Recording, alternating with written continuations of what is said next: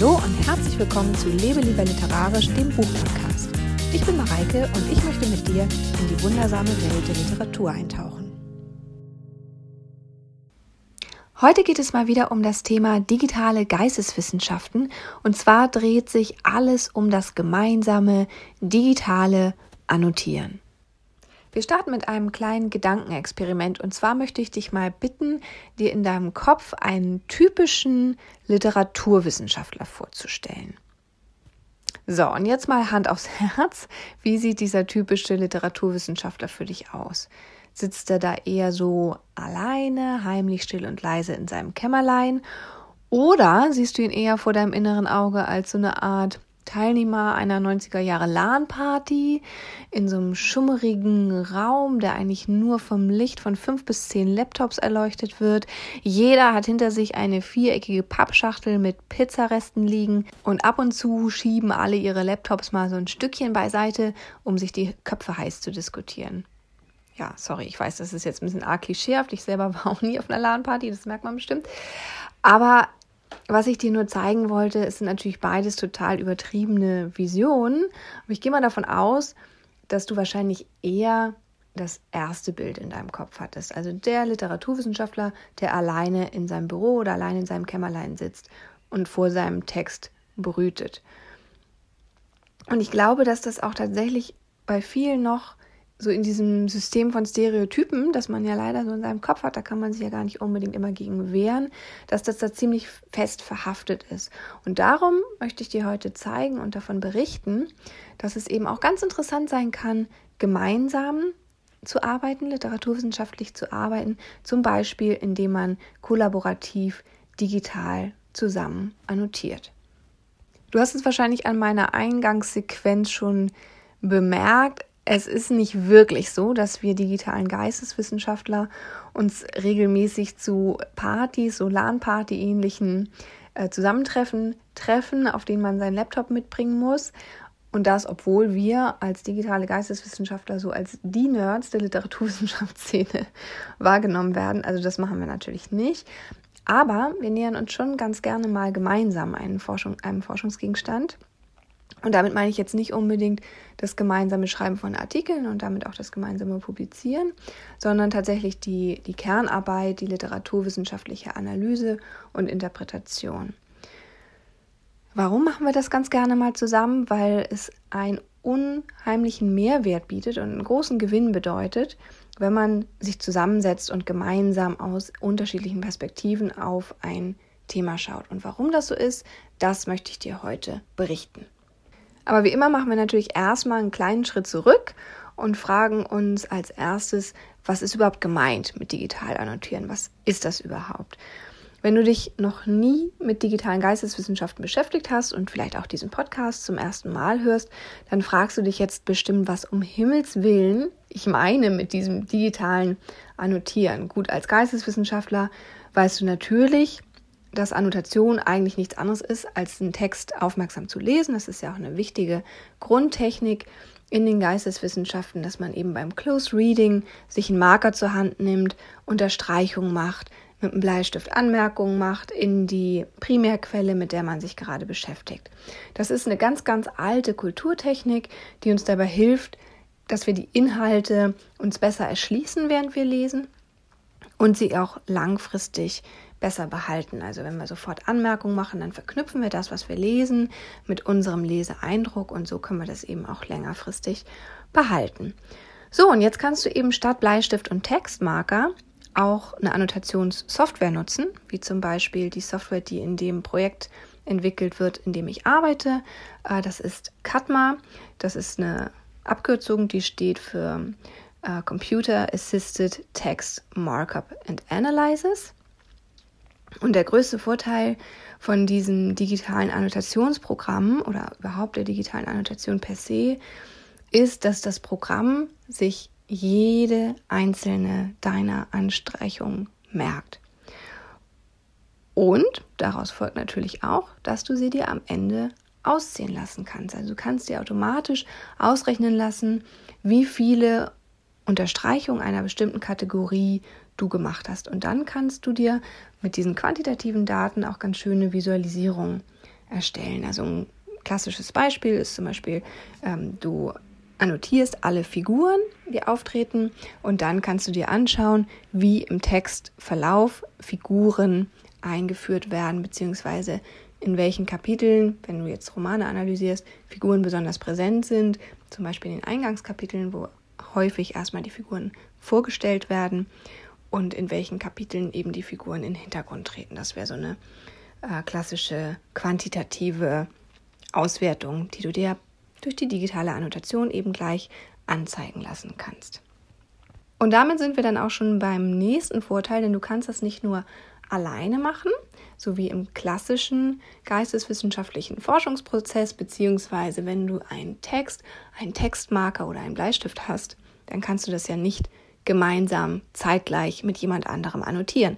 Aber mit diesen Tools, dieser Software, diesen Annotationsprogrammen, kannst du das eben machen. Du kannst sie kollaborativ nutzen und zwar in Echtzeit. Also du kannst mit einem Partner oder auch mit einer Gruppe zusammen am gleichen Text zur gleichen Zeit Unterstreichungen und Anmerkungen vornehmen. Und das kann natürlich jeder in seinem Tempo machen und wann immer es ihm passt. Also ihr könnt es gemeinsam machen oder auch äh, nacheinander oder je nachdem, wie eure Zeit das so erlaubt. Und die anderen Annotatoren können dann eben immer auch die Anmerkungen, also die Annotationen der anderen sehen, beziehungsweise man kann das ein- und ausschalten. Man, manchmal irritiert es einen ja auch eher, dann schaltet man das aus, während man selber gerade annotiert. Aber für die Analyse kann man es dann eben auch wieder einschalten. Und das ist ganz wunderbar, wenn man zum Beispiel zusammen eine Hausarbeit schreiben muss und jeder irgendwie ja auch, meistens ist es ja so, einen eigenen Aspekt beleuchten soll man aber trotzdem zusammen an einem Thema arbeitet. Oder man kann es eben auch so machen, dass alle an einzelnen Aspekten arbeiten, die man vorher festlegt, die man eben dann später zusammenwirft und dann eben gemeinsam unterschiedliche Aspekte eines Werkes betrachten kann, unterschiedliche Themen. Und beides kann ausgesprochen interessant sein. Also ob man sich nun zusammen ein Unterthema sucht und das eben zusammen bearbeitet oder ob man sagt, jeder sucht sich eine Facette des Werkes und dann schaut man mal an, wie die eben, ja, wie die Gesamtzusammensetzung des Werkes letztendlich ist. Ich muss einräumen, dass dieses gemeinsame Annotieren erstmal gewöhnungsbedürftig ist. Also als ich zum ersten Mal während meines Studiums dazu in Anführungsstrichen gezwungen wurde, also dazu angeregt wurde, sage ich mal, es klingt ein bisschen positiver, gemeinsam einen Text, also kollaborativ zu annotieren. Damals habe ich auch mit Katma gearbeitet. Hm, da fand ich das erstmal ehrlich gesagt ziemlich schrecklich. Wir waren damals zu dritt einer meiner Kommilitonen, mit denen ich zusammengearbeitet habe, mit dem war ich sehr gut befreundet und wir hatten ähm, auch unseren Bachelor schon zusammen gemacht und hatten schon viel zusammen gearbeitet und waren auch ziemlich gut aufeinander eingespielt. Der dritte, der dann dazu kam, der dritte im Bunde, der war auch total nett, aber hatte eben so ein bisschen eine andere Herangehensweise als wir. Und wir hatten uns eigentlich so ein ganz einfaches, unstrittiges Thema herausgesucht, dachten wir. Wir wollten nämlich Orte und Räume betrachten, und die wollten wir dann eben auch in einem Erzähltext annotieren. Also ganz einfach, simpel, haben wir gedacht. Räume, einfach nur Orte und Räume.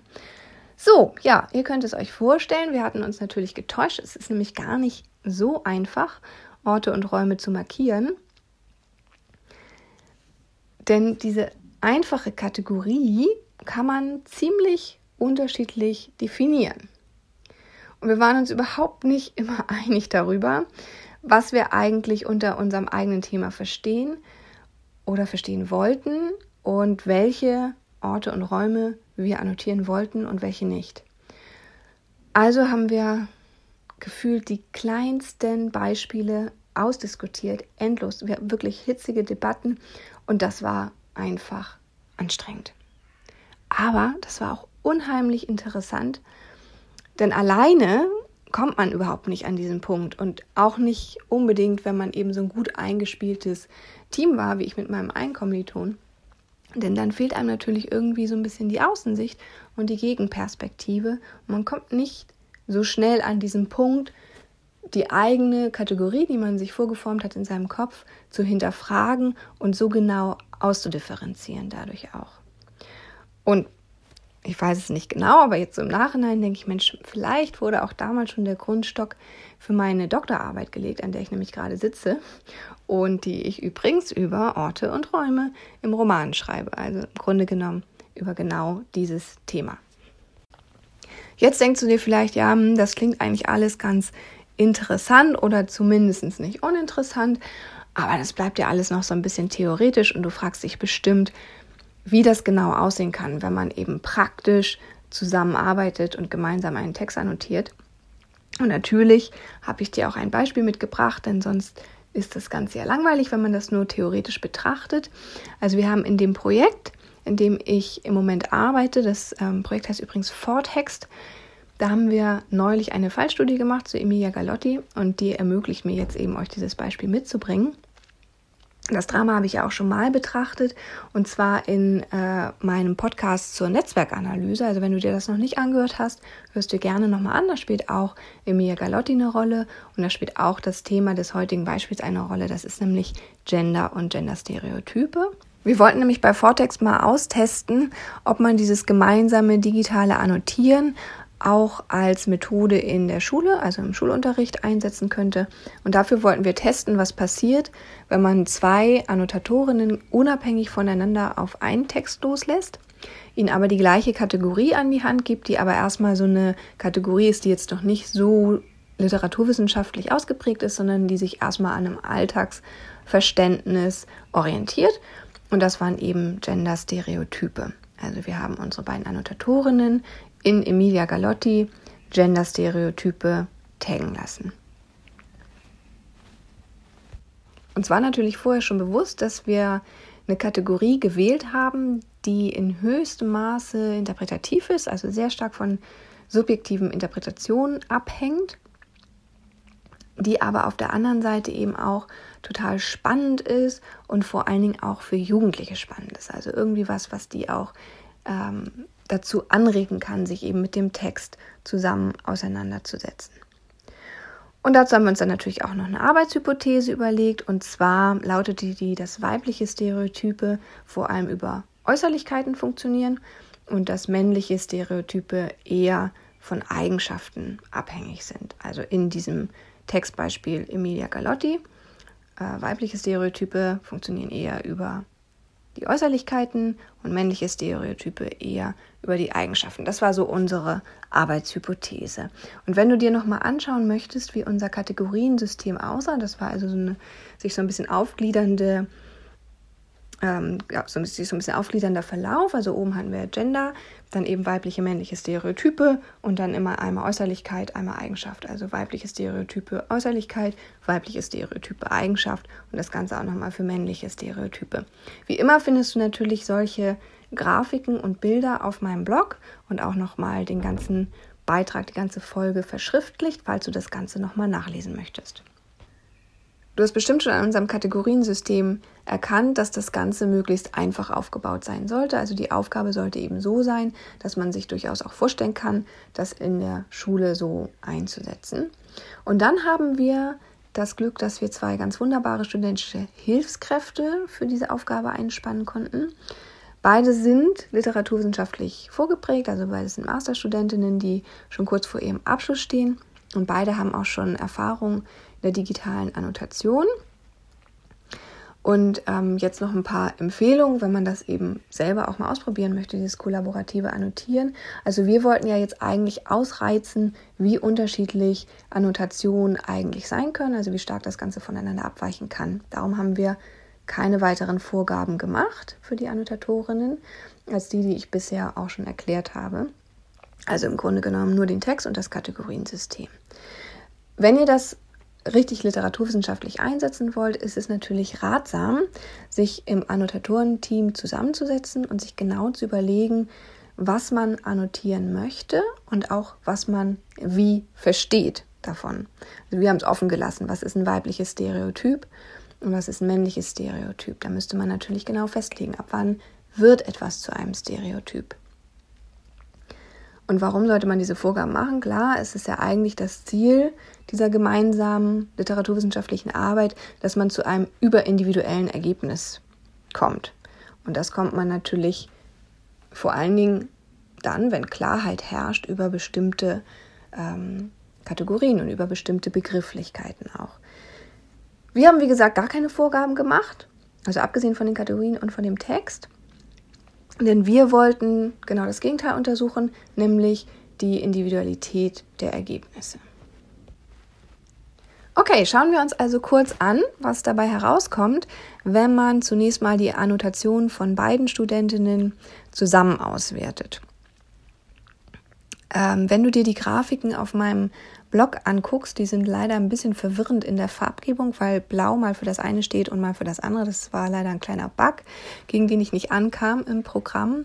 Aber ich habe immer noch mal dazu geschrieben, welche Visualisierung, also welche Farbe in der Visualisierung für welche Kategorie steht, sodass du dich da ganz gut zurechtfinden müsstest. Aber das auch nur, wenn du das nochmal nachlesen möchtest. Wenn nicht, versuche ich das jetzt mal einigermaßen plastisch zu erklären. Zunächst mal zeigen die Annotationen beider Studentinnen zusammengerechnet, dass Genderstereotype ganz unabhängig vom Geschlecht einer Figur eher über Eigenschaften als über Äußerlichkeiten ausgedrückt werden. Also in Emilia Galotti. Wir haben ja nur diesen einen Text untersucht. Aber es gibt das Phänomen, dass zu Beginn des Textes weibliche Figuren erstmal über Äußerlichkeiten eingeführt werden und auch über äußerliche Stereotype. Später, vor allem zum Schluss hin, sind dann ihre Eigenschaften sehr, sehr, sehr wichtig. Also dann sind wieder weiblich Stereotype Eigenschaften von Bedeutung. Es gibt also so eine Kurve, die am Anfang eben die Äußerlichkeiten bei den weiblichen Figuren betont. Im Verlauf stellt sich dann so eine mittlere Relation ein und am Ende sind nochmal die Eigenschaften ganz wichtig. Und wenn man eben beides zusammenrechnet, männliche und weibliche Figuren, dann sind die Eigenschaften für die Stereotype bedeutsamer als die Äußerlichkeiten. So, nun aber nochmal zu den beiden Einzelergebnissen. Ich gebe jetzt unserer Studentin 1 einfach mal einen Namen. Ich möchte sie hier äh, nicht bei ihrem richtigen Namen nennen, sondern anonym halten. Darum nennen wir sie mal Christine. Also, Christine kommt im Grunde zu einem ähnlichen Ergebnis wie der Gesamtauswertung. Die Genderstereotype werden in Emilia Galotti eher über Eigenschaften als über Äußerlichkeiten konstruiert. Also das findet sich auch in ihren Daten wieder. Und bei ihr ist es ganz, ganz, ganz deutlich, dass es eben zu Beginn diese Szene gibt, in der es ganz stark um äußerliche weibliche Stereotype geht. Und am Ende des Stückes werden dann die stereotyp weiblichen Eigenschaften sehr wichtig. Also bei ihr ist diese Verlaufskurve, die ich eben so ein bisschen beschrieben habe, sehr, sehr deutlich. Wenn man sich jetzt mal anguckt, wie viele Annotationen sie insgesamt gemacht hat, dann sieht man, bei Christine, dass ihre Maximalwerte so bei 8 bis 9 Annotationen pro Abschnitt des Werkes liegen. Also man muss dazu sagen, unser Programm rechnet das Werk um in prozentuale Abschnitte, also immer 10% Abschnitte des Textes werden hier gezeigt und dann sieht man so 8 bis 9 Annotationen hat sie höchstens pro 10% des Textes gemacht. Insgesamt bedeutet das, dass sie äh, 66 weibliche Stereotype gefunden hat und 40 männliche Stereotype auf den gesamten Text. So, die zweite Studentin bekommt natürlich von mir auch einen fiktiven Namen und zwar Clara. Clara hat insgesamt 268 weibliche Stereotype gefunden. 268 im Vergleich zu 66 bei Christine. Also viel, viel, viel, viel mehr. Und 200 67 männliche Stereotype im Vergleich zu 40 männlichen Stereotypen bei Christine. Aber, und das fand ich jetzt total spannend an dieser kleinen Fallstudie, auch Clara hat herausgefunden, dass weibliche und männliche Stereotype eher über Eigenschaften als über Äußerlichkeiten funktionieren. Und bei ihr zeigt sich auch ganz deutlich, wie wichtig ähm, die Eigenschaften, die weiblichen Eigenschaften am Ende sind, auch wenn sie stereotyp sind, aber am Ende haben diese weiblich stereotypen Eigenschaften eine sehr, sehr große Bedeutung. Und wer das Stück kennt, der kann sich das natürlich auch gut erklären, denn am Ende geht es ja darum, dass Emilia, also Emilia wird ja vom Kammerherrn des Prinzen entführt, weil der Prinz sich so unglücklich in sie verliebt hat, unglücklich und unsterblich. Und sie möchte eben ihre Ehre nicht beschmutzt sehen und bittet darum ihren eigenen Vater, sie zu töten, damit sie eben dieser ähm, Erniedrigung aus dem Weg geht und eben ihre Ehre bewahrt. Also diese Eigenschaft, diese Tugendhaftigkeit, die sich da am Ende zeigt, die ist hier eben extrem wichtig. Und das spiegelt sich auch in den Daten wieder, und zwar sowohl bei Christine als auch bei Clara. Übrigens ist bei Clara aber weniger stark ausgeprägt dieser Beginn, diese Einführung weiblicher Stereotype über Äußerlichkeiten, die sich ja bei Christine ziemlich klar gezeigt hatte. So eine leichte Tendenz gibt es zwar auch dazu, denn es gibt diese Szene, auch wieder, wenn du das Stück nicht kennst, es gibt da eine Szene, in der spricht der Prinz mit einem Maler, der seine vorige Angebetete, also die Frau, in die er vorher verliebt war, die Gräfin Orsina, porträtiert hat. Und es geht eben um dieses Porträt, also ganz stark um Äußerlichkeiten. Und dann wird dieses Porträt verglichen mit einem Porträt äh, von Emilia Galotti, das der Maler eben auch gemacht hat. Also es werden Bildnisse abgeglichen. Klar, dass es hier um Äußerlichkeiten letztendlich dann auch geht. Aus den Daten dieser kleinen Fallstudie wird eines ganz, ganz deutlich. Wenn man gemeinsam digital annotieren möchte, ist es wichtig, sich vorher genaue Definitionen dessen zu überlegen, was man annotiert. Also in diesem Fall kreist natürlich alles um die Frage, was sind eigentlich Stereotype? Denn es ist völlig klar, dass sowohl Christine als auch Clara erkennen, wenn eine Figur über Äußerlichkeiten oder über Eigenschaften beschrieben wird und natürlich auch, ob eine Figur weiblich oder männlich sind. Also das sind ja sehr gut vorgebildete Literaturstudentinnen und das ist völlig klar, dass sie das einwandfrei zuordnen und erkennen können. Der Unterschied muss also darin liegen, dass Christine viel weniger Textstellen als Stereotyp wahrnimmt, also als Stereotyp in Bezug auf die Geschlechterfiguren, äh, auf die Geschlechterbeschreibung der Figuren. Sie interpretiert Stereotyp wahrscheinlich irgendwie anders als Clara. Und daran liegt es eben auch, dass Christine sehr viel weniger der Äußerlichkeiten und Eigenschaften, mit denen die Figuren hier beschrieben werden in dem Galotti, als Stereotype interpretiert oder irgendwie als Stereotype wahrnimmt und sie eben auch als solche markiert bzw. annotiert. Und je mehr man darüber nachdenkt, desto mehr fällt einem dann eigentlich auch auf, dass so im alltäglichen Sprachgebrauch der Begriff Stereotyp total schwammig ist oder total schwammig genutzt wird. Und an dieser Stelle haben wir dann unsere Fallstudie ehrlich gesagt ruhen lassen, aber wir hätten natürlich da auch noch weitergehen können. Wir hätten dann Christine und Clara bitten können, die Ergebnisse nochmal miteinander zu diskutieren und sich genau zu überlegen, was sie eigentlich unter dem Begriff Stereotyp, der ja irgendwie so ein bisschen schwammig ist, verstehen und was sie eben ihrer Analyse letztendlich zugrunde gelegt haben oder ihrer Annotation. Und dann hätten wir das nochmal mit Literatur aus der Gender-Theorie abgleichen können. Oder wir hätten eben von vornherein sagen können, wir entwickeln erstmal ein Kategoriensystem, das auf der Gender-Theorie beruht, geben dann sehr klare Vorgaben und lassen dann Christine und Clara das Ganze nochmal nach diesen ganz genauen Vorgaben annotieren. Diese ganze Fallstudie zeigt uns aber noch etwas. Es gibt ja so das hartnäckige Gerücht, in den digitalen Geisteswissenschaften würde man irgendwie versuchen, objektive Ergebnisse zu produzieren. Es hängt wahrscheinlich so ein bisschen damit zusammen, dass wir, also wir als digitale Geisteswissenschaftler eben ziemlich stark datenbasiert arbeiten, sodass dieser Eindruck entsteht, wir versuchen irgendwie Dinge zu objektivieren. Aber tatsächlich sind wir uns eigentlich ziemlich klar, dass zwei Dinge sehr, sehr wichtig sind. Erstens, dass es keine literaturwissenschaftlichen Daten gibt, die ohne Interpretation erstellt werden können. Also selbst wenn wir Daten produzieren, gehen wir schon dran und interpretieren. Also ich habe vorhin schon gesagt, man könnte sich eine Theorie suchen und danach ein Kategoriensystem entwerfen.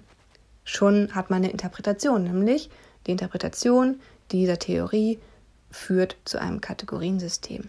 Aber selbst wenn wir sagen, also diese eigentlich sehr, sehr einfache Fallstudie, die wir hier gemacht haben, selbst die beruht auf Interpretation. Selbst wenn wir sagen, wir nutzen einfach nur Gender-Stereotype, dann ist ja schon die Grundannahme da, dass Gender in der Literatur über Stereotype produziert oder definiert wird oder eben darüber funktioniert. Also auch hier ist schon eine Interpretation, auch wenn es zunächst vielleicht erstmal nicht so scheint. Und dann natürlich zu sagen, wir gucken uns Äußerlichkeiten und Eigenschaften an, ist eine weitere Interpretation, die zugegebenermaßen auf dem Alltagsverständnis des Begriffs Stereotype basiert, aber trotzdem natürlich eine Interpretationsleistung erfordert. Ne, ohne geht es also nicht. Also darüber sind wir uns völlig klar. Und zweitens ist auch klar, dass unsere Methoden uns eigentlich immer wieder an den Punkt führen, an dem wir diese Interpretation, mit denen wir an eine Fallstudie herangehen, überdenken müssen. Also wir erstellen quasi basierend auf Interpretationen Daten, literaturwissenschaftliche Daten.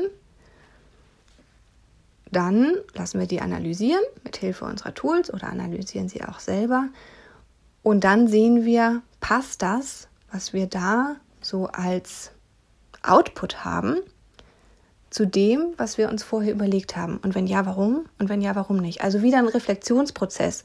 Und der führt uns oft zurück, um zu sehen, nee, dieses Output, das entspricht noch so gar nicht dem. Das ist noch total durcheinander. Man kann noch gar, gar nicht so richtig was erkennen.